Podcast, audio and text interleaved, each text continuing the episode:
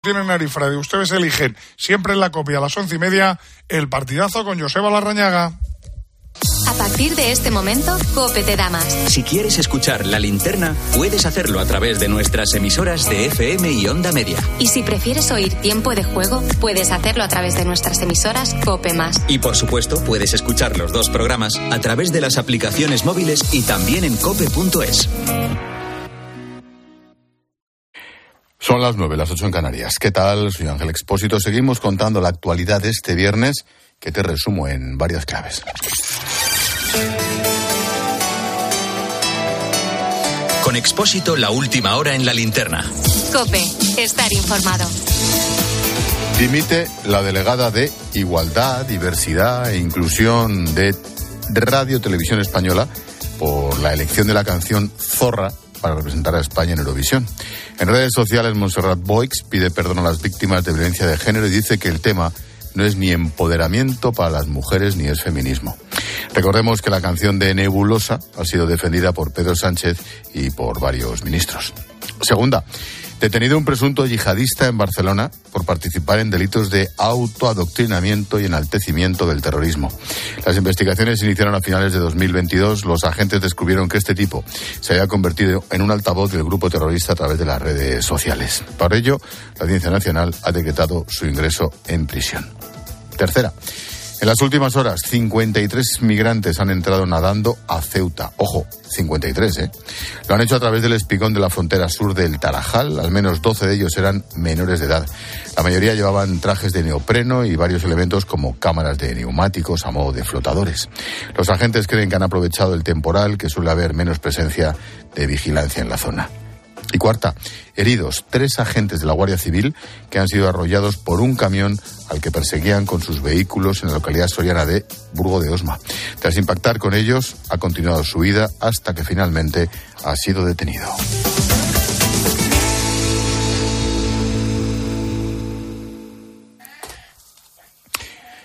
Hoy quiero llevarte 40 años atrás para explicarte un problema de ahora que empieza a ser preocupante y que tiene que ver con los jóvenes en España. Nos vamos a los años 80. La radio era una melodía de fondo que sonaba a todas horas, mientras que la televisión tenía solo dos canales. La vida, claro, estaba en la calle.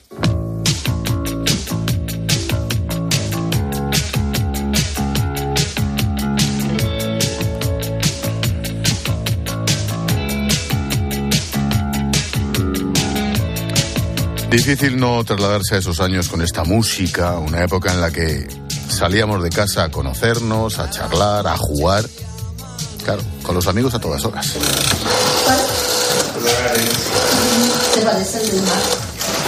En muchos casos, los más afortunados podían disfrutar de mantener conversaciones con el teléfono fijo, claro, de casa.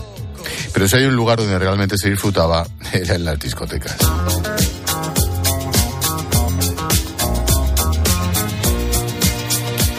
Era la fiebre del sábado noche.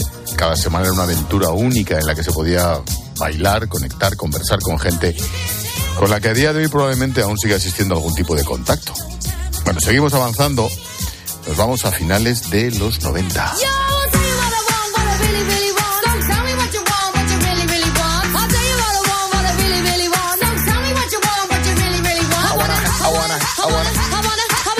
En esta época la evolución tecnológica ya se hacía notar, era muy común quedar con tus amigos para ver la tele, compartir vídeos, vivencias, pelis, los más afortunados. Empezábamos a familiarizarnos con este sonido.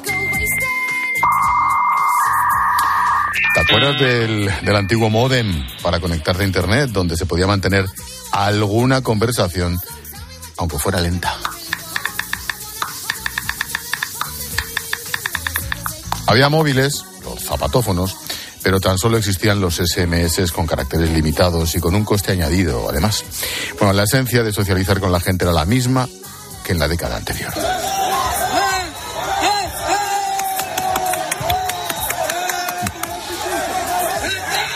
Los smartphones no existían, era habitual socializar con amigos jugando al aire libre, charlando, los parques eran un lugar popular, jugar al fútbol, al baloncesto, cualquier sitio era bueno.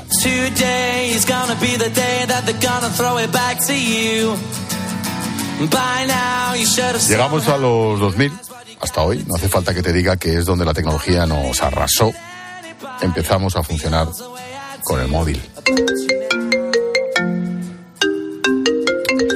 El WhatsApp se adueñó de nuestras vidas, lo empezamos a utilizar para saludar, felicitar, para hablar, para trabajar. Nadie se acuerda de los momentos en los que ese sistema no existía.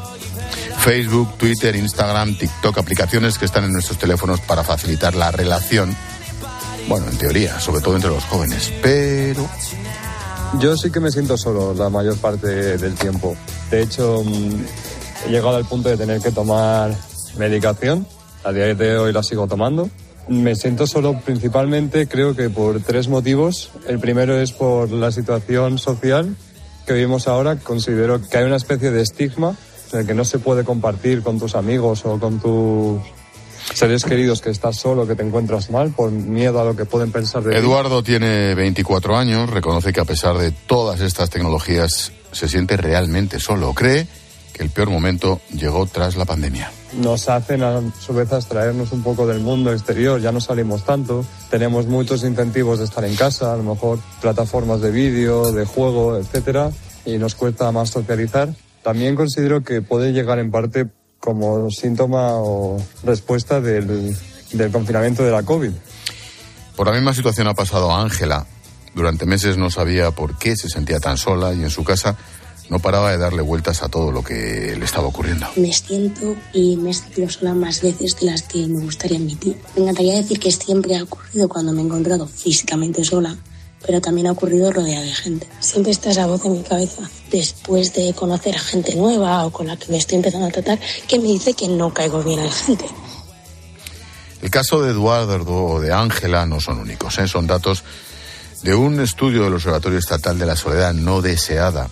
Este problema afecta a uno de cada cuatro jóvenes en España, ojo, cifras que se incrementan sobre todo tras la pandemia. Yo creo que la peor cosa que le ha pasado a la gente joven estos últimos años ha sido el teletrabajo, porque cuando eres joven al final lo que te interesa es estar rodeado de gente, aprender, empaparte de, de todo y a día de hoy la, la, verdad es que hay mucha gente que está 100% en teletrabajo, eh, no tiene posibilidad de oficina y cosas así y eso al final acaba aislándote mucho.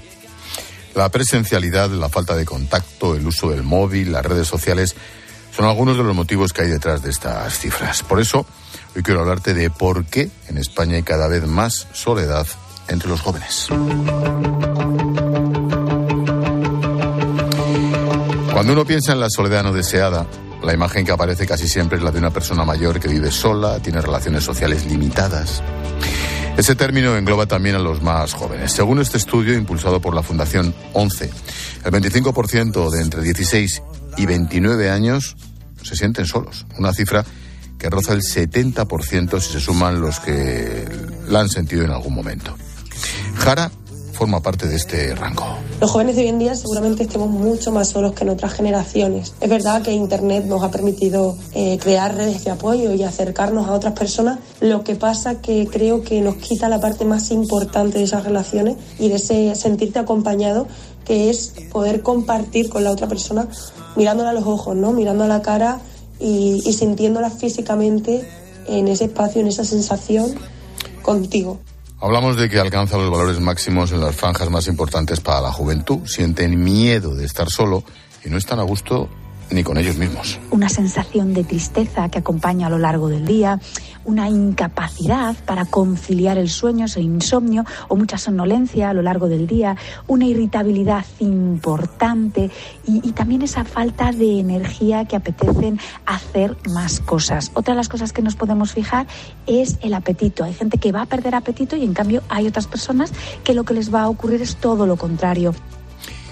Escuchas a Silvia Álava, psicóloga experta en comportamiento infantil y juvenil, asegura que por mucho que en tu mano tengas el acceso a redes y dispongas de miles de maneras de relacionarte, lo fundamental está en la cercanía y el cara a cara. Lo que sabemos es que se han incrementado mucho el uso de la tecnología pero eso no significa que cuando estés tú usando la tecnología y estás en contacto con las personas, que tenga el mismo efecto que cuando estás viendo a alguien, quedando con él, tocándolo cerca. Ya lo vimos durante la pandemia, cuando estuvimos confinados, que nos hartamos a hacer videollamadas y que no era lo mismo que quedar, que estar todos juntos. Para intentar salir del agujero, Silvia da algunos consejos que pueden ayudar a evitar ese miedo a sentirse solo. Quizás hay que apartarse un poquito más de ese capitalismo y de esos mensajes de necesitas, necesitas, necesitas, para poder trabajar más el agradecimiento y las cosas que tenemos, porque sabemos que eso sí que funciona para incrementar nuestro bienestar emocional. Una de estas jóvenes es Noelia. Ahora tiene 23 años, pero un tiempo atrás sabe muy bien lo que es sufrir esta situación tan complicada. Noelia, ¿qué tal? Buenas noches. Hola, buenas noches. Oye, lo primero, eso te digo yo, lo primero, ¿qué tal estás? Pues a ver, un poco cansada porque esta semana he tenido exámenes. Vaya. Y me ha tocado vivir en soledad máxima durante un mes. Bueno, pero esta es una soledad porque tenías que estudiar. Claro, ha sido una soledad voluntaria. Bueno, ¿qué estás estudiando, Noelia? Estoy estudiando ciencias físicas. Caramba, hay gente pato. Qué bueno. Di que sí, ánimo, ánimo, debe ser imposible. Y para mí sería imposible. es una carrera muy complicada. Sí, seguro, pero, pero también tiene muchísimo futuro, o sea que ánimo y, y fuerza. Oye, Noelia, ¿cómo me podrías describir cómo fue lo peor de sentirte sola? Lo peor de sentirme sola fue sentir una gran apatía durante la largo y ver que tienes pequeños momentos de felicidad así escasos, pues típico, ¿no? De que te da un abrazo tu madre, pero sientes tan apatía que es que ni sientes que eres querido ni por tus propios familiares. Caramba, ¿cuándo empezó? Y eso me parece muy triste. Claro, ¿cuándo empezó? Pues empezó en tercero de la ESO, hace dos, hace ocho años, porque sufrí de acoso escolar entonces yo en la clase era la rarita, por tanto nadie me hablaba. Y yo arrastraba todos esos problemas a casa. ¿Cuándo, ¿Cuándo das el paso? ¿Cuándo lo cuentas a quien más te quiere o decides tomar cartas en el asunto? ¿Cómo se hace eso? Se lo empecé a contar a mi familia diciendo, oye, es que no sé por qué, así de repente, de la noche a la mañana, soy la rarita de clase, porque yo en segundo de la ESO, yo estaba bien, yo tenía mi grupo de amigos, de amigas, y de repente todo se esfumó porque uno, bueno, una persona empezó a difamar de mí y empezó así. Entonces dije, no sé qué hacer, no sé cómo enfrentarlo. Entonces mis padres, como no sabían tampoco qué podía hacer, me recomendaron ir a terapia. Al principio no estaba muy convencida porque dije, a mí una persona, aunque sea profesional de la salud mental, ¿qué me va a decir que yo no sé?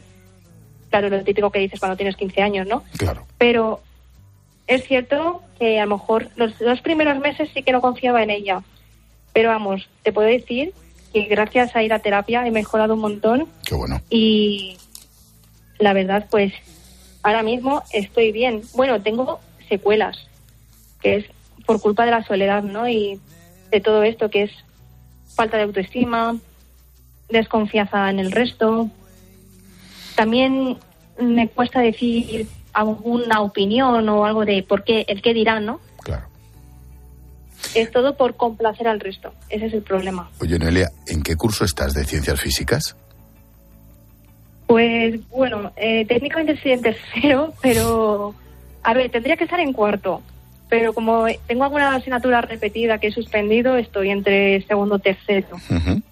O sea, dices que tienes algún problemilla de autoestima 23 años y estás casi ya en cuarto de ciencias físicas. Hija de mi vida, ya puedes quitarte de la cabeza lo de la falta de autoestima, ¿eh? Tienes un par de narices para estar donde estás y estudiar lo que estudias. Que lo sepas. Cierro el No soy psicólogo, pero te lo habrá dicho mucha gente. Chapo, yo hubiera sido incapaz, ¿eh? O sea que, chica, empieza a animarte. Sí, todo, el mundo me pregunta que, que cómo lo he hecho de... Hombre, claro. Claro, con toda la trayectoria que he tenido en mi vida, que ha sido muy dura, que cómo me he podido meterme en una carrera como ciencias físicas. De hecho, cuando yo les dije a mis padres que era mi pasión, mis padres me dieron una charla de dos horas diciendo que no debería de estudiar. Estás loca, claro. ¿Estás loca? Primero van a llegar lloros, frustraciones, ya sabemos cómo eres, es que vas a decir, ay, es que no puedo, soy tonta. Y aún así, sigo cada día luchando por esa carrera. Y lo vas a conseguir. Vamos, apuéstate lo que quieras, estaría bueno. Oye, mm, ¿las redes sociales o el móvil ayudan o fueron un problema? No, no, no, no, no. Lo que han hecho las redes sociales es crearme más complejos de los que tengo. y yo pienso que a todo el mundo le, le va a suceder lo mismo. Porque date cuenta que esta es mi opinión. Las redes sociales eh, describen unos cánones de belleza que a lo mejor son irreales y sobre todo hay muchas personas con Photoshop. Entonces ya te crea muchos complejos. Por ejemplo, un complejo que tengo es mi nariz. No me gusta nada mi nariz. Entonces ya estoy obsesionada con operarme de la nariz. Incluso para que veas, mm, porque yo no lo he buscado de momento, pero en mi feed de Instagram me ha aparecido un, ya. una persona que como, opera. como tienes como tienes los contactos de mis compañeros y los colegas de producción que han montado el reportaje, mandas una foto y te doy mi opinión sobre tu nariz. Ya verás, ya verás cómo te quito el complejo. No te quepa ninguna duda. Oye, la última, Noelia. Para, para quien nos esté escuchando y quien pueda sentirse así, que tenga 16, 20, 20 y tantos años, ¿qué les dices? Pues lo primero de todo, que vayan a terapia, porque les va a ayudar mucho. Lo segundo, que hagan actividades físicas, es decir, no me refiero tanto a deporte, tal, que se apunten a un club de ajedrez, que se apunten al club de pintura, que hay que ver a las personas reales. No es lo mismo, pues estar jugando un videojuego ocho horas al día con personas que solo las escuchas, que estar jugando un juego de mesa físicamente y ves las caras, ves cómo se ríen. Y quieras que no, esos sentimientos se te envuelven como si fuese un abrazo. Y la verdad es que sentir un abrazo vale más que mil palabras que me puedas decirme ahora por teléfono. Qué bueno. Noelia, futura, ¿cómo se os llama? ¿Ingeniera física? ¿Física? ¿Cómo se dice? No, física, secas. Muy bien. Pues futura física.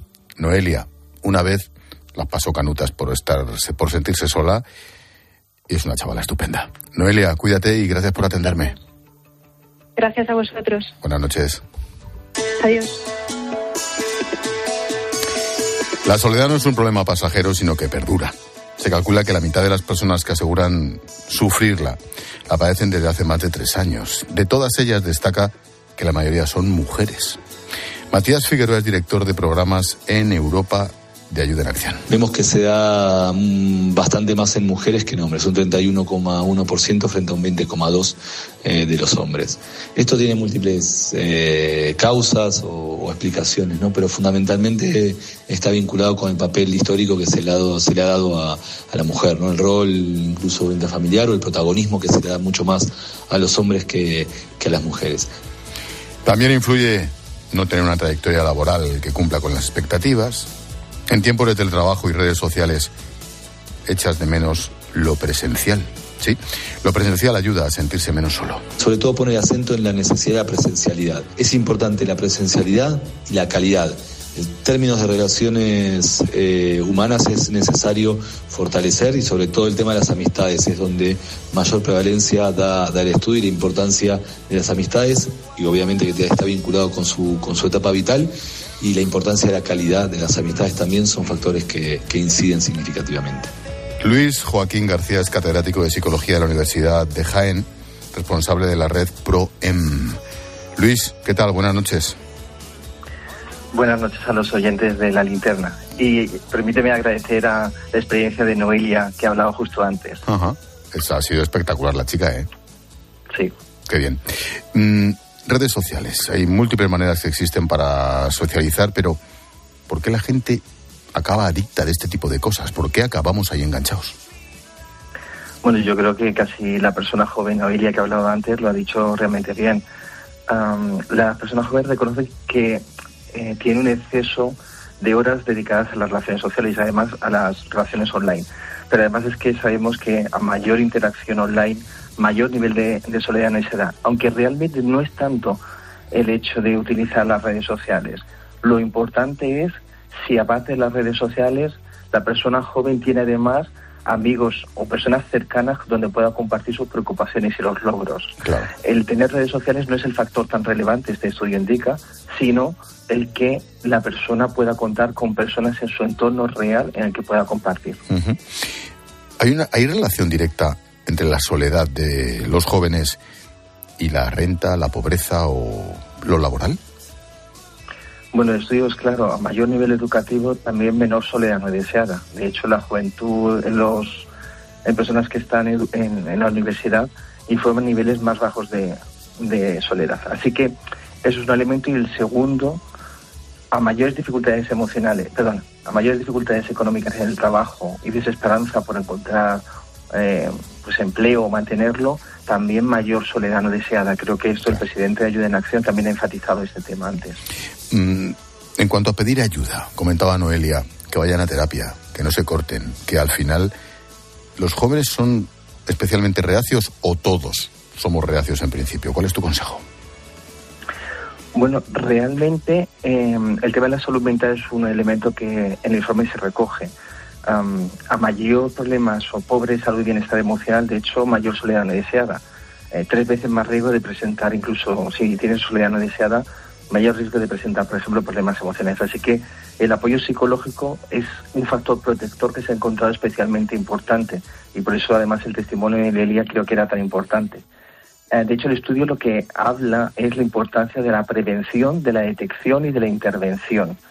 Además, desde edades tempranas, porque aunque el pico justo es 23 años, el que cuando Nelia contó que, que tenía 23 años, es que además uno de cada tres jóvenes con 23 años eh, presenta soledad no deseada. Pero eso ya empieza, en los datos dicen que a los 16 años ya uno de cada cinco ya sienten eh, soledad no deseada. O sea que es una ventana de oportunidad y en ese sentido es verdad que con este el tema que estamos hablando de terapia psicológica apoyo psicológico, es verdad que existen protocolos de prevención personalizada basados en la evidencia para la detección e intervención de personas jóvenes que están en riesgo de problemas emocionales para fortalecerles emocionalmente, como ProCare, que es un, programa o Procare, que se ha implementado. O sea que sí, el apoyo psicológico, la terapia psicológica es un factor protector y que además eh, hay iniciativas y hay recursos para que las personas jóvenes puedan utilizarlos. Por poner un ejemplo, nosotros, gracias a, desde la EPOEN y gracias a la financiación pública, en 2021 estuvimos prestando apoyo emocional a 1.500 personas jóvenes a nivel nacional, eh, 1.100 en Baleares el año pasado y actualmente estamos en, en Marmolejo en Jaén. Y realmente las personas jóvenes y sus familias agradecen mucho cuando se les ofrece la posibilidad de ayuda emocional a través de pues de la psicología.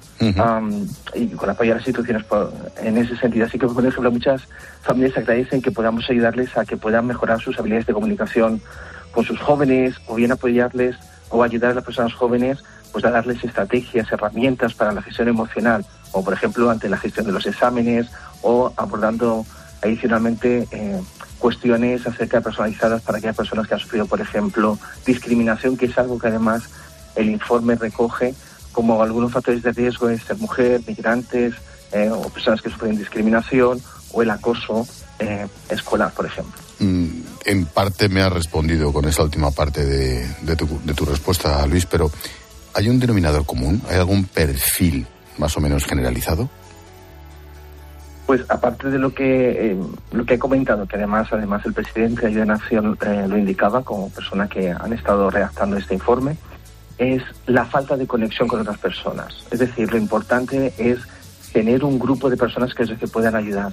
Antes en, la cadena, cuando estaba escuchando que estaba hablando acerca de los móviles y como antes los SMS que teníamos, que teníamos una determinada y demás, claro es que ahora eh, tenemos una cuestión acerca de que si las personas jóvenes solamente utilizan las redes sociales o se comunican solamente con ese entorno, a veces les cuesta, no, no crean o no desarrollan determinadas habilidades sociales para comunicarse con otras personas.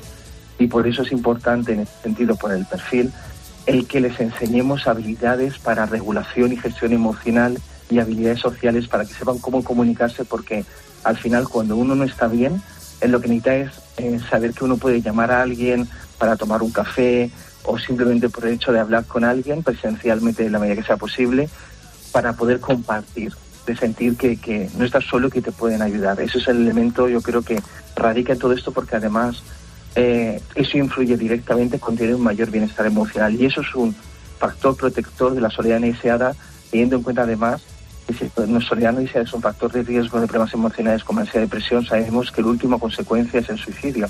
El suicidio es la primera causa de muerte externa entre las personas jóvenes.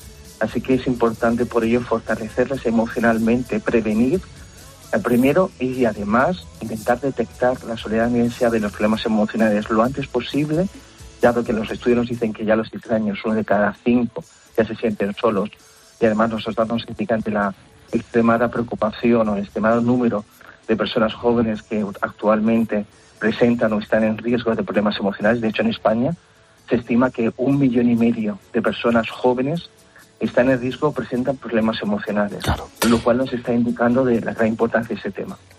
Hay salida, como nos ha demostrado Noelia, y para eso estáis. Luis Joaquín García, catedrático de Psicología en la Universidad de Jaén, responsable de la red PROEM. Gracias por la consulta, Luis. Muchas gracias y un mensaje de esperanza para todos los oyentes. Hay iniciativas que pueden ayudar y si alguien quiere saber más, redproem.es y ahí tienen toda la información para que puedan saber si en su en el sitio en el que viven además hay recursos gratuitos para que puedan utilizarlos. Redproem.es. Gracias, Luis. E R D P R O E M S. Adiós. Gracias. Chao, chao. Gracias,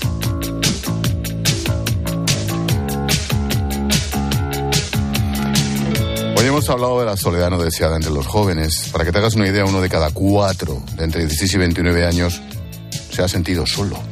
Todo en una época de tecnología, de redes, que los aíslan debido a la falta de presencialidad y sencillamente de depender solo de la relación con la pantallita. Como siempre, el lazo a este tema del día lo pone Jorge Bustos. ¿Crees que, Jorge, que los jóvenes se sienten cada vez más solos a pesar de las nuevas tecnologías y las redes. ¿Por qué? Buenas noches. Buenas noches, Ángel. La verdad es que el asunto de la soledad no elegida se ha metido desde hace tiempo en la agenda política. Digo elegida porque hay gente que, que, le gusta estar solo y no se convierte en un problema, pero cuando la soledad se convierte en la antesala de la ansiedad, de la depresión o de algo peor, entonces sí hay que pedir responsabilidades a la administración pública y a la sociedad civil en general. Eh, cuando pensamos en soledad siempre pensamos en los mayores, en las personas, eh, eh, bueno, ancianas que, que quizá les gustaría vivir de otra manera y no han encontrado la forma de mantenerse acompañadas y no encuentran el consuelo o el apoyo en la sociedad civil. Y, y, sin embargo hay un problema creciente de soledad juvenil, que parece una paradoja, porque en la época de la conectividad, de las redes sociales, del acceso universal a, la, a, la, a las redes, a la digitalización, los jóvenes se sienten, según los informes, más solos que nunca. Y de esa soledad, esa soledad engendra algunos monstruos psicológicos que están suficientemente testados. Esta paradoja hay que resolverla cuanto antes. No digo porque no se agrave la soledad en los, en, en los mayores, pero en los jóvenes, en los que tienen toda la vida por delante, es eh, todavía más, más preocupante esa incapacidad de la sociedad para conectar cuando es, una, es la misma sociedad que se presume más conectada que nunca. Al final las redes sociales se convierten en algo parecido a las redes antisociales, en vehículos muchas veces de, del bullying, del acoso, de la ansiedad, de, del intento de encarnar patrones eh, imposibles. Así que es un tema cada vez más importante en el que tienen responsabilidad compartida los propios, eh, los propios empresarios responsables de esas redes, las administraciones públicas y la sociedad civil en su conjunto.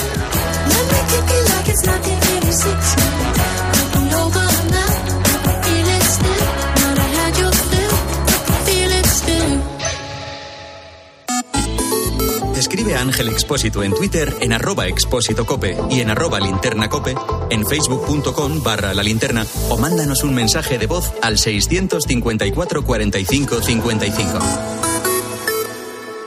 A los que no marcáis la casilla de la iglesia en la declaración de la renta. Nos encantaría enseñaros la labor social y espiritual que realizamos, pero en un anuncio de 20 segundos es imposible. Por eso os invitamos a un viaje, para que lo podáis ver con vuestros propios ojos. Reserva tu plaza en unviajeportantos.es.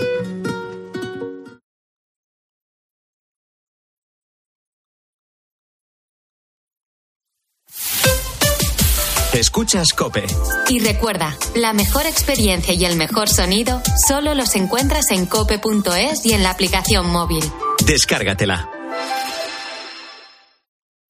Estimados viajeros, verano a la vista. El verano está más cerca de lo que crees. Reserva tu viaje al Caribe o tu hotel en costas e islas para las vacaciones de verano. Consigue un cupón regalo de hasta 600 euros en el corte inglés. Hazlo ya y anticipa tu reserva. Consulta condiciones en viajes el corte inglés. A ese dolor de espalda que te fastidia el fin de semana. ¿Y a ese dolor de cabeza que pone a prueba tu paciencia? Ni agua. Ibudol es el primer ibuprofeno bebible en formato stick pack para aliviar el dolor rápidamente, con agradable sabor y sin necesidad de agua. Al dolor, ni agua. Ibudol tenía que ser de Kern Pharma. Lea las instrucciones de este medicamento y consulte al farmacéutico. Pero qué ricos están estos tomates. Son nuevos, se llaman mar azul. ¿Qué pasa? ¿Que se cultivan en el mar? Sí, hombre, como el mejillón. Que no, que son de Motril, de la empresa hortícola Guadalfeo. ¿Y por qué son azules? Porque tienen antocianinas. Muy sanos. Y ricos. Tomates mar azul, la mar de sanos, la mar de buenos. España es el segundo país europeo en tasas de abandono escolar. Y lo que te suelen decir es que están desmotivados con lo que va a ser su futuro. Oye, que nos tiene que hacer el, la receta Paufili, a mí se me va el, el este. Sí. sí, sí, hoy os voy a enseñar a hacer fiambre de pavo asado, que es muy fácil porque no En COPE de 10 de la mañana a 2 de la tarde, los sábados y domingos, el mejor entretenimiento lo encuentras en fin de semana con Cristina López Slichting.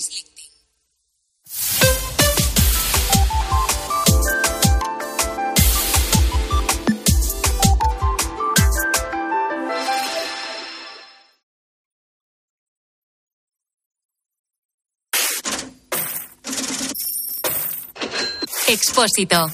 La linterna. Cope. Estar informado.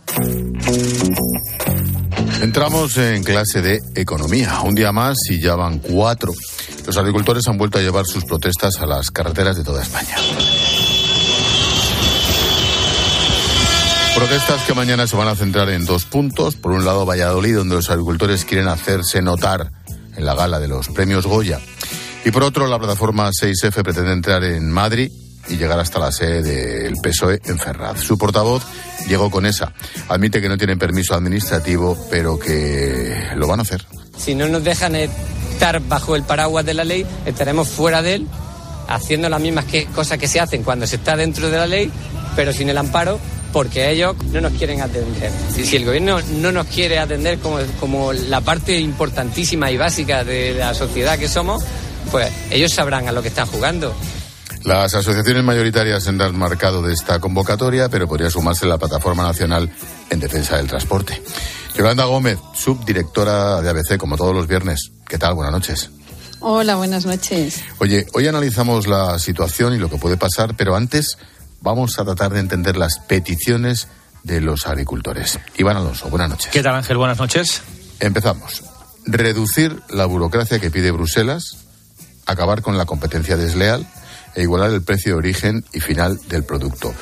Esto último con datos en la mano que respaldan esas protestas. Claro, es que si nos ponemos a mirar la letra pequeña, Ángel, esta es una de las muchas reivindicaciones de agricultores y ganaderos, la enorme diferencia entre el precio de origen y destino de los alimentos. Fíjate, en la huerta el kilo de patatas se le paga a 32 céntimos a los que la cultivan y recogen 32 céntimos. En el supermercado se vende casi seis veces más caro. Es uno de los ejemplos, pero hay otros alimentos que multiplican hasta por el 800% más cuando llegan a los lineales de los supermercados.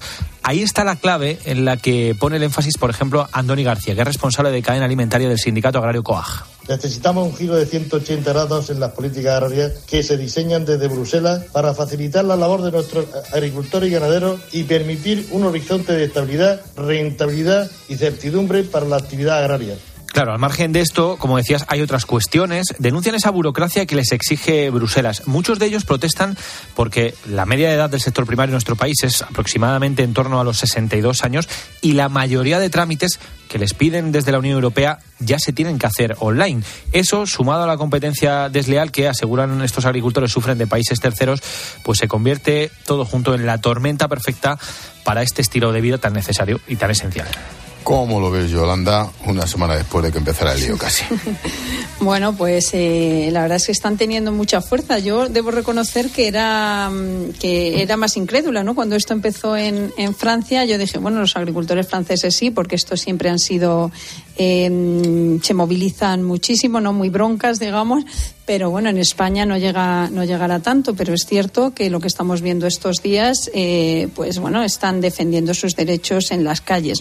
Eh, a mí me preocupa un poco, sobre todo imágenes que vimos ayer, hoy no tanto, ¿no? Porque si al final lo que eh, algunas de estas manifestaciones acaban, pues eso, volcando coches de la policía o tirando piedras o haciendo cosas de estas, lo que lo único que pueden conseguir con eso es quitarle fuerza a su mensaje, ¿no? Y restarle apoyos que yo creo que una mayoría de la sociedad es española está, está con el campo, ¿no? Y reconocemos sus problemas y, creo que tienen mucha razón en, en muchas de las, de las cosas que piden, ¿no? Pero yo creo que tendrían que ser cuidadosos ellos mismos frenar, eh, pues al igual que ocurre en todo tipo de, de este tipo de, manifestaciones, frenar a los más eh, brutos o salvajes o llámale X para no desviar el centro de atención de, de, de donde realmente están o que son los problemas que tienen, ¿no? Iván, ¿El gobierno puede hacer algo? Claro, bueno, hasta ahora no ha hecho nada. Lo único que ha hecho es eh, prometer reforzar la ley de la cadena alimentaria. Nosotros estamos facilitando la adaptación a la normativa de la Unión Europea, estamos simplificando la PAC, estamos implementando cláusulas espejo y vamos a fortalecer la ley de cadena alimentaria. Porque todo lo primero que dice el presidente del gobierno ahora mismo es humo. Entonces, Sánchez no ha Qué especificado, raro. claro, no ha especificado cómo, cómo va a reforzar esa ley de la cadena alimentaria, eh, a mejorar esta norma que básicamente lo que recoge es que ningún eslabón de la cadena puede trabajar a pérdidas. Es decir, siempre tiene que haber beneficio. ¿Y qué dice la letra pequeña? Pues que se pague a tiempo, no más de 30 días de demora en el caso de los productos frescos y perecederos y 60 días para el resto. También que los contratos se fijen por escrito y se respeten hasta la entrega del mm, producto. Aquí los agricultores es donde critican que se puede mejorar. ¿Y qué entonces se puede mejorar? Pues dicen que falta inspección, que hay que elevar las multas, eh, que aunque pueden llegar al millón de euros, las que se ponen de facto, por ejemplo, la más alta lo que llevamos de año ha sido de 39.000 euros. En cuanto a volumen de multas, de momento van 34. 34 desde el inicio del año, pero es que en 2021-2022 apenas se llegó a la centena. Más de la mitad de las infracciones son por no pagar a tiempo y el resto, en su mayoría, por no formalizar por escrito los contratos. O sea que de esas grandes multas, poco por ahora. La ley de cadena alimentaria es una asignatura escrita pero absolutamente pendiente, ¿no, Yolanda? Sí, totalmente. La verdad es que el objetivo yo creo que es muy positivo ¿no? y muy loable y es lo que llevan años tratando de, de conseguir, que nadie tenga que vender a pérdidas, ¿no? porque se queda mucho dinero por el camino, pero es verdad que bueno, los que hacen sus tareas también de intermediación entre los consumidores cuando vamos al supermercado y los agricultores también tienen derecho a tener algún beneficio, pero claro, lo que no puede ser es que los que siempre salgan perdiendo son precisamente los productores. Entonces, es cierto que la cadena, esta ley de la cadena alimenticia es una idea estupenda, pero el problema es cómo se aplica y, cómo controlas que efectivamente no se producen estas ventas a pérdidas, ¿no? Y eso es, eh, es complicado, necesitan, como dicen los propios agricultores, más inspección, no sé si sanciones más grandes o que al menos se apliquen, porque al final, y además estas sanciones, como nos contaba Iván, es que ninguna de ellas es precisamente por esto de vender a pérdidas, porque eso es bastante complicado de, de, de demostrar, digamos, ¿no? Aquí hay quien apuesta por por fijar unos precios mínimos, pero ahí ya estamos controlando el mercado de una manera que, bueno, hay mucha gente que te dice que puedes tener el efecto, el efecto contrario, ¿no? El intentar regular los precios por ley, ¿no? Habéis hablado los dos de la distribución. Iván, ¿habrá desabastecimiento? Esa es una de las eh, grandes preguntas. Desde, de momento, desde la gran distribución, desde los supermercados, sí reconocen retrasos en las entradas, en las salidas, en algunas de sus plataformas, pero de momento descartan, de momento, problemas de suministro. Hay stock, eso es lo que nos dicen. Se están aplicando planes de contingencia, se están buscando rutas alternativas, aunque aún es pronto porque el embudo, dicen, eso es lo que temen, podría llegar a partir de mañana, con ese paro indefinido que mencionabas al principio, Ángel, de la plataforma en defensa del transporte, esa minoritaria, sin interlocución con el gobierno, que ya puso en jaque la distribución de nuestro país en el año 2022. Francisco Aranda es el presidente de UNO, la patronal de logística. Nos preocupan los efectos que pueda tener el nuevo paro del transporte. Eh, Nosotros apostamos siempre por el diálogo y la negociación. Somos una actividad esencial y eso acarrea una gran responsabilidad tanto económica como social. Nos dicen también desde la logística, Ángel, que hoy se han reducido, es verdad, mucho los bloqueos, quizá debido a la climatología, ha llovido en buena parte de España, y el fin de semana no se esperan problemas. ¿Por qué? Pues porque el fin de semana la actividad del transporte se para por la normativa sobre tiempos de conducción y descanso que obliga a descansar durante el sábado y el domingo. Pero sí que apuntan a que el lunes será la prueba de fuego, porque parece que esas manifestaciones se mantienen para la semana que viene, a la espera, eso sí, de lo que pase mañana. Mm, Yolanda, ¿trabajas este fin de semana? No, lo voy a ver. ¿Y, no. el, ¿Y el lunes? el lunes sí, así que el lunes veremos. Sí, todo pinta que van a ser días complicados, ¿verdad? Sí, van a ser complicados. Bueno, veremos a ver también qué pasa mañana, ¿no? Porque lo que nos dicen es que se están poniendo cientos, si no miles, de, de incluso de policías para, eh, para evitar el bloqueo de Madrid mañana y de y de la gala de los de los Goya en, en Valladolid. Veremos a ver qué pasa. Y, bueno, y luego el asunto de los transportistas. Yo creo que el gobierno aprendería la lección hace dos años. Si te acuerdas, el gobierno se negó en aquella en aquel momento a recibir a esta plataforma porque decía que bueno él les acusaba de ser ideológicamente de derechas y de no representar a los transportistas. Esto les enfadó mucho y al final se encalló eh, se encalló el, en las movilizaciones y hubo problemas de abastecimiento. Yo creo que al final los recibieron y yo creo que, que ahora el gobierno tiene que aprender la lección, que cuidado, es verdad que tanto los agricultores existen unas asociaciones que son, digamos, las, las oficiales, pero están también todos estos agricultores que se están movilizando por WhatsApp y por su cuenta y cuidado con descalificarlos, que ya estamos viendo miembros del gobierno diciendo, bueno, eso es que estos señores son de Vox o son de no sé qué o son de no sé cuántos. Yo creo que deberían sentarse con todos ellos y cuidado que tienen mucho poder en las manos y llegar a, a esa falta de, de víveres en los supermercados, ¿no? Como Han, hablabais. han pasado más cosas.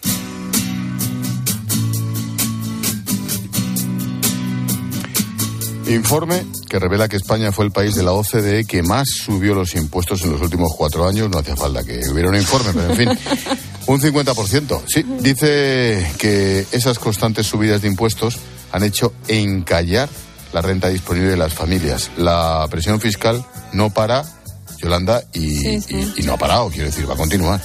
Sí, sí, la verdad es que es sorprendente. ¿no? Este informe de la OCDE lo que, lo que dice es eso, que el PIB eh, ya ha recuperado los niveles previos a la pandemia, pero las rentas disponibles de las familias no, y no porque pagamos mucho más impuestos. O sea, buena parte de ellos con esa subida de, de la inflación, incluso por las pequeñas rebajas que nos hicieron del IVA, aún así el Estado se sigue quedando con buena parte de nuestros de nuestros ingresos y esto nos ha tocado a los españolitos que somos los que más nos han subido, los que más impuestos hemos pagado y, y los únicos prácticamente que no hemos podido recuperar esa renta disponible de antes de la pandemia.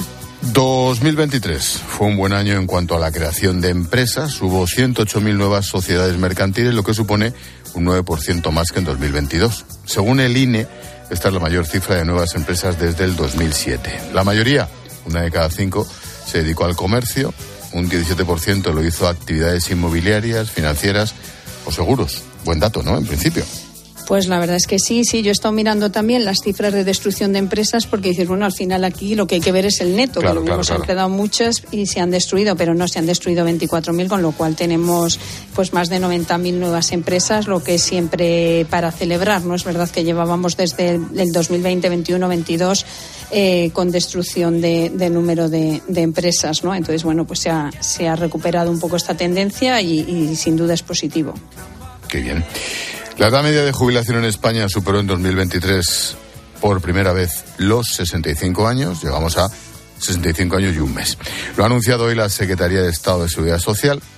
Vemos que las jubilaciones con la edad real de jubilación alcanzó la media de los 66 años, el máximo de la serie histórica. Esto va a seguir subiendo seguro, ¿no? Esto va a seguir subiendo. La edad oficial, eh, la edad legal de jubilación se va, va a llegar a los 67 años en el año 2027, o sea, a la vuelta de la esquina. Y es verdad que esto era uno de los objetivos de, del gobierno, bueno, de este y también de los anteriores, ¿no? Pues que cada vez eh, se fuera acercando más la edad real de la jubilación a esta edad legal, ¿no? O sea, es verdad que con una esperanza de vida como la que tenemos en España superior a los 80, a los 80 años no te puedes jubilar o retirar del mercado laboral a los 55 como hemos estado viendo durante muchos durante mucho tiempo, ¿no? Entonces yo creo que esto también es una buena noticia, aunque a los que vamos acercándonos a esa edad pues nos gustaría jubilarnos antes. pero- Aunque no lo aparentemos. Bueno, que lo llevamos estupendamente. Hombre, que por, lo bailado. por favor. Oye, Yolanda, a esta hora continúa la huelga convocada por comisiones obreras en Renfe y Adif. Me hace gracia, porque luego dan lecciones de qué es obrero, qué no es obrero, quién trabaja. Mira lo que dijo el Unai Sordo. Bueno, se han cancelado 310 trenes de media y larga distancia. Desde Renfe aseguran que el seguimiento es del 2%. Comisiones dice que el 70. Hombre, uno de los dos no está diciendo la verdad. Bueno, reclaman el desbloqueo de los acuerdos colectivos, que el gobierno, dicen, ha bloqueado, amenazan con más paros. ¿Por qué? ¿Qué pasa? Bueno, pues aquí la historia es que la empresa y los sindicatos habían llegado a un acuerdo para reducir, por ejemplo, la jornada laboral a 35 horas semanales y, bueno, y ahora Transportes ha, ha bloqueado, el Ministerio de Transportes ha bloqueado, ha bloqueado este acuerdo, ¿no? Mm, sinceramente, no sé muy bien por qué. Imagino que será porque estarán esperando a ver qué pasa también con el empleo público, porque si tú permites que en una empresa pública eh, se reduzca el horario laboral hasta las 35 horas semanales, pues en el resto te van a hacer te van a hacer exactamente lo mismo. Entonces, bueno, pues en eso estamos, pero es verdad que hoy ha tenido un día aciago el gobierno, ¿no? Que parecía que tenía ¿Hoy dices? bueno, aparte de todas las historias políticas, pero decíamos, bueno, el gobierno este como es de izquierdas no le sale la gente a la calle, no les hacen huelgas. Pues hoy estaban por un lado los los eh, agricultores, estaba el campo en la calle y por otro lado pues tenía también a Renfe que ha habido muchos ciudadanos que esta es la parte negativa que lógicamente se han visto afectados A este, en, en vísperas de, de- de fin de semana, claro. a este paso los de comisiones obreras los meten en la fachofera. Y si no, al tiempo. Oye, noticia empresarial que me parece muy interesante, Sí, muy sí. importante. La empresa ferroviaria húngara Magyar Vagon ha confirmado el interés por lanzar una OPA contra el 100% de talgo. La compañía asegura que, que a la Comisión Nacional del Mercado de Valores que todavía no ha tomado una decisión definitiva al respecto. ¿Qué pasa con talgo? Desde los últimos años ha caído un 50% su valor, pero es un pedazo de compañía impresionante, Yolanda. Pues la verdad es que sí, pero claro, es que está barata. Es que vale eh, poco más de 600 millones en, en, pues, en bolsa. Entonces, mm, o sea que tú y yo no la podemos comprar, pero, pero con, con poco dinero se puede, se puede comprar. Es verdad que es una compañía que, fíjate, tiene muchísimos contratos de, de nuevos trenes. Sufrió eh, estos últimos años con la elevada inflación y con, con la falta de componentes, porque a pesar de tener muchas, eh, muchos pedidos de, de nuevos trenes, pues claro, no les llegaban los componentes y los precios eran, eran altísimos y tuvo unas caídas en, en sus resultados grandes en los últimos años. Pero la verdad es que es verdad que a mí me da pena. Dices, bueno, aquí nos estamos desprendien- desprendiendo de, de todo. Veremos a ver cómo acaba. Es verdad que ya un 40% de la compañía está en manos de un fondo estadounidense. O sea que, que no es eh, 100% española, pero sí que nos da un poco de penita, ¿no? Que con poco dinero eh, nos compren y se queden con, con nuestras empresas. ¿no? Y la última, también empresa. El ERE de Telefónica se cerrará sin despidos forzosos. La compañía pactó con los sindicatos un recorte de tres mil y pico trabajadores. Finalmente ha sido más. 3.640 las que las personas que se han adherido a ese expediente de regulación de empleo. A ver, ¿qué? Pues, eh, hombre, lo que pasa es que eh, le pasa lo que pasa a muchos trabajadores en, en España, que dices, bueno, mm, las condiciones de, del ERE eran buenas, yo he estado mirando y te salía una media de 380.000 euros por trabajador. Y, y, bueno, le- el argumento es que no es menos de lo que se han llevado otros que se han ido antes, pero yo creo que muchos trabajadores mm, ya con cierta edad lo que piensan es, bueno, si esto va reduciéndose, 380.000 euros está muy bien, a ver qué pasa si nos quedamos más, a Claro. lo mejor no, luego nos dan menos, ¿no? Claro. Entonces, bueno, al final es- a mí me da pena por, por lo que hablábamos antes, ¿no? O sea, que hay mucha gente de cincuenta y tantos que va a salir del mercado laboral y probablemente no vuelva nunca más. Es verdad que con los riñones bien, bien forrados, ¿no? Y bien cubiertos. Pero para el mercado laboral y para la sociedad en general a mí me parece una pérdida. Pero, pero en fin, mejor que se vayan con, con dinero a irte con una mano delante y otra detrás, lógicamente. Pues la semana que viene se presenta calentita. Esta lo ha sido y me temo que no, que no va a ceder. Yolanda Gómez, subdirectora de ABC, como todos los viernes. Gracias. Gracias a vosotros, buen fin de semana. Adiós, buen fin de chao. Adiós.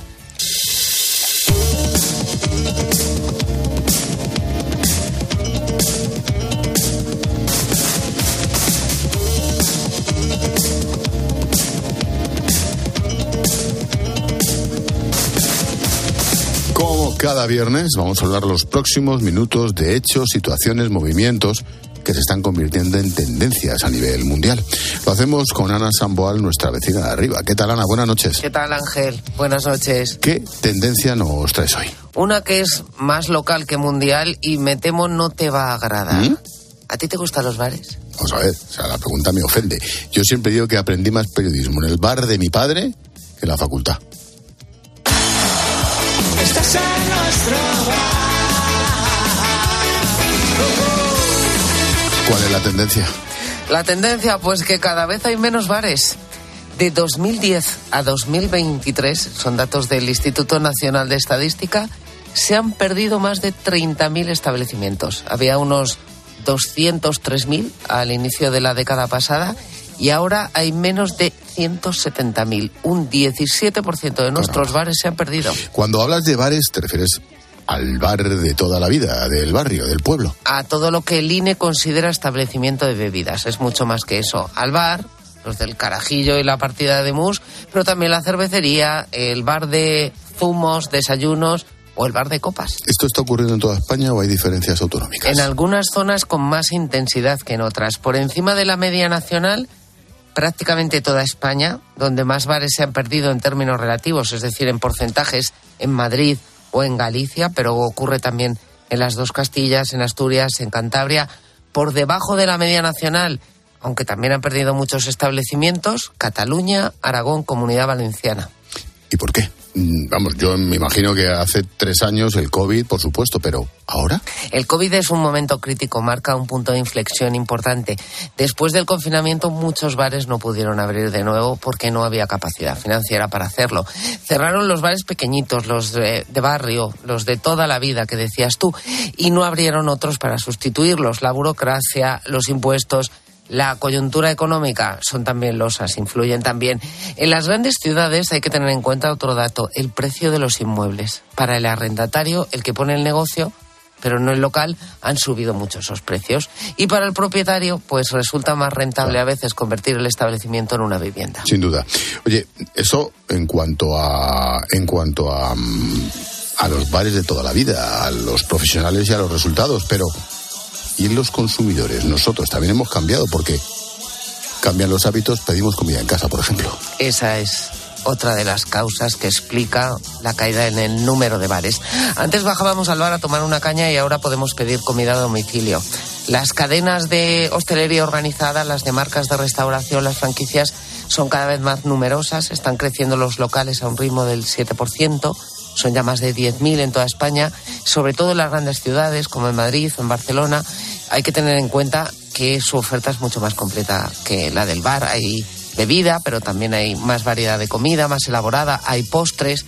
Comemos en el restaurante, comemos en casa, comemos platos del súper. Un estudio de Nielsen dice que hemos pasado de ser parroquianos a ser consumidores. Y No sé si te gusta no sé, pero en cuanto a los horarios también. Somos mucho más europeos. Las leyes que prohíben vender alcohol a partir de las 12 de la noche han modificado en gran medida nuestros hábitos. Oreca Lab, que es el laboratorio de tendencias del canal Oreca, el canal de hostelería y de restauración, dice que el 64% de las bebidas se consumen antes de la puesta de sol. Fíjate, las discotecas, los locales de ocio nocturno también se han visto afectados, no tanto como los bares, pero están cerrando en torno a un 4% al año. ¿Cuál es el peso de la hostelería, los bares literalmente, en la economía? Pues que mm, para que te hagas una idea, de los más de 17 millones de asalariados que hay en España al cierre de 2023, 1.800.000 trabajaba en hostelería y en restauración. De media, ¿eh? porque en verano fueron casi 2 millones. Hostelería de España dice que se han recuperado en empleo los niveles previos a la pandemia, que el sector está marcando cifras récord, está mucho más profesionalizado, se ha reducido mucho la temporalidad.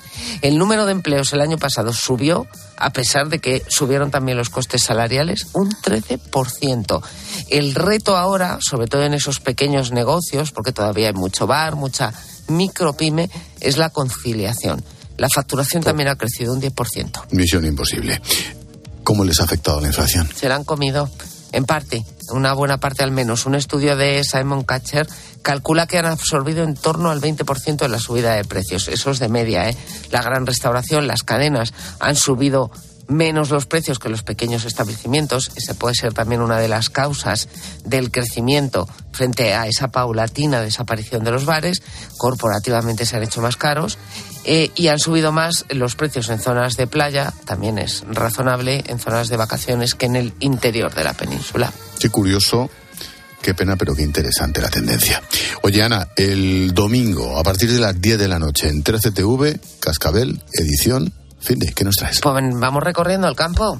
Vamos de Castilla-La Mancha, Castilla-León, Andalucía, eh, para saber mm, y para conocer las causas profundas de esa protesta de los agricultores que están entrando en las eh, grandes ciudades y que parece que no van a dar marcha atrás. Eh, es que te cuentan el papel que tienen que hacer algunas cosas para morirte eh, del susto, sino de la risa. Eso por no eh, ver en qué parte de, su propio huerto tienen que plantar y que otros se tienen que quedar eh, mirándolo. Por tu olfato. ¿Esto va para largo? Yo creo que sí, porque llevan muchos años cabreados. Esta protesta tendría que haberse producido antes del COVID. Llegó el confinamiento, decidieron plegar velas, ser responsables y les han puesto una PAC que es para, para, para salir corriendo en el mejor de los casos. Y en la ruina. El domingo, de 10 a casi las 12, Cascabel, edición domingo en TV con Ana Samboal. Gracias. Gracias, Ángel. Adiós. Adiós.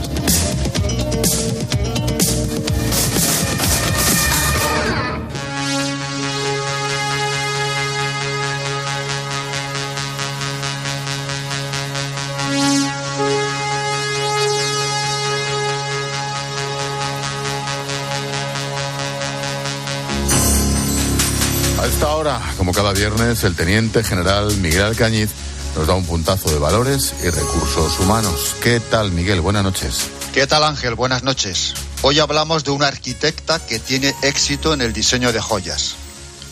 Laura González es una arquitecta que tiene el título de joyera artística.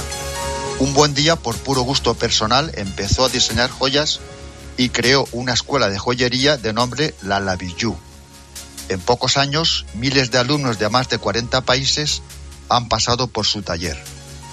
El personal que accede a la escuela es de dos tipos, los que estudian por placer y los que se inscriben por interés profesional.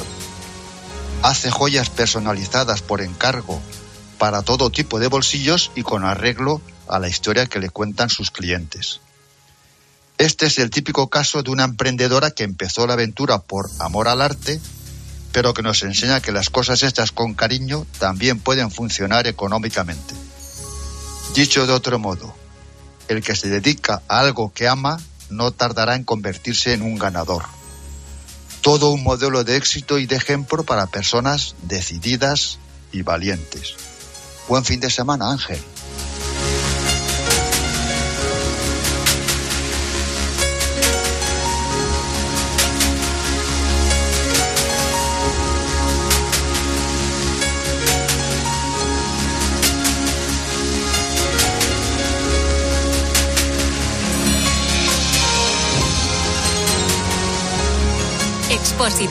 La linterna. Cope, estar informado. Solo Juanma Castaño consigue que te acuestes cada día sabiendo todo lo que pasa en el deporte. No sé si os pasa a vosotros, pero a mí, ya cuando me salta una alerta de Mbappé en el móvil, me suena un poco a estas Random, ¿no? las 10 noticias del día. Para mí es una alerta intrascendente. Por lo que dicen en Francia, tienen la intención de estar en los Juegos Olímpicos, que supongo que eso interfiere en el interés del Real Amarillo. No sé pero si ¿por qué interfiere? ¿Por qué interfiere? Porque el Madrid va a firmar a un tío que se va a los Juegos Olímpicos. ¿Y tú, crees que un fichaje, un fichaje para, para que juegue 6, 7 años se en Madrid, la pierna, lo, vas a dejar, lo vas a dejar por dos semanas?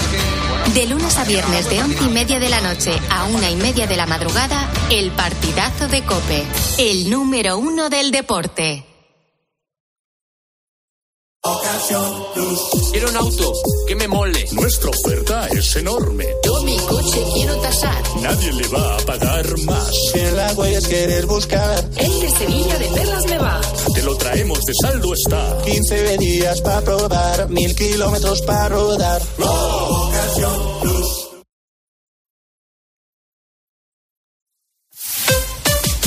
Escuchas la linterna. Y recuerda, la mejor experiencia y el mejor sonido solo los encuentras en cope.es y en la aplicación móvil. Descárgatela. Hay dos tipos de motoristas, los moteros que se saludan por la carretera y los mutueros que hacen lo mismo pero por menos dinero. Vente a la mutua con tu seguro de moto y te bajamos su precio sea cual sea. Llama al 91 555 5555. Hay dos tipos de motoristas, los que son mutueros y los que lo van a ser. Condiciones en mutua.es. Este invierno ahorra un 80% en tu factura energética. Con Aerotermia Ecodam de Mitsubishi Electric tendrás calefacción, aire acondicionado y agua caliente en un único sistema eficiente y sostenible. Este invierno, márcale un gol a tu factura energética con Mitsubishi Electric. Consulta el consumo energético en ecodam.es. Ecodam es tu aerotermia.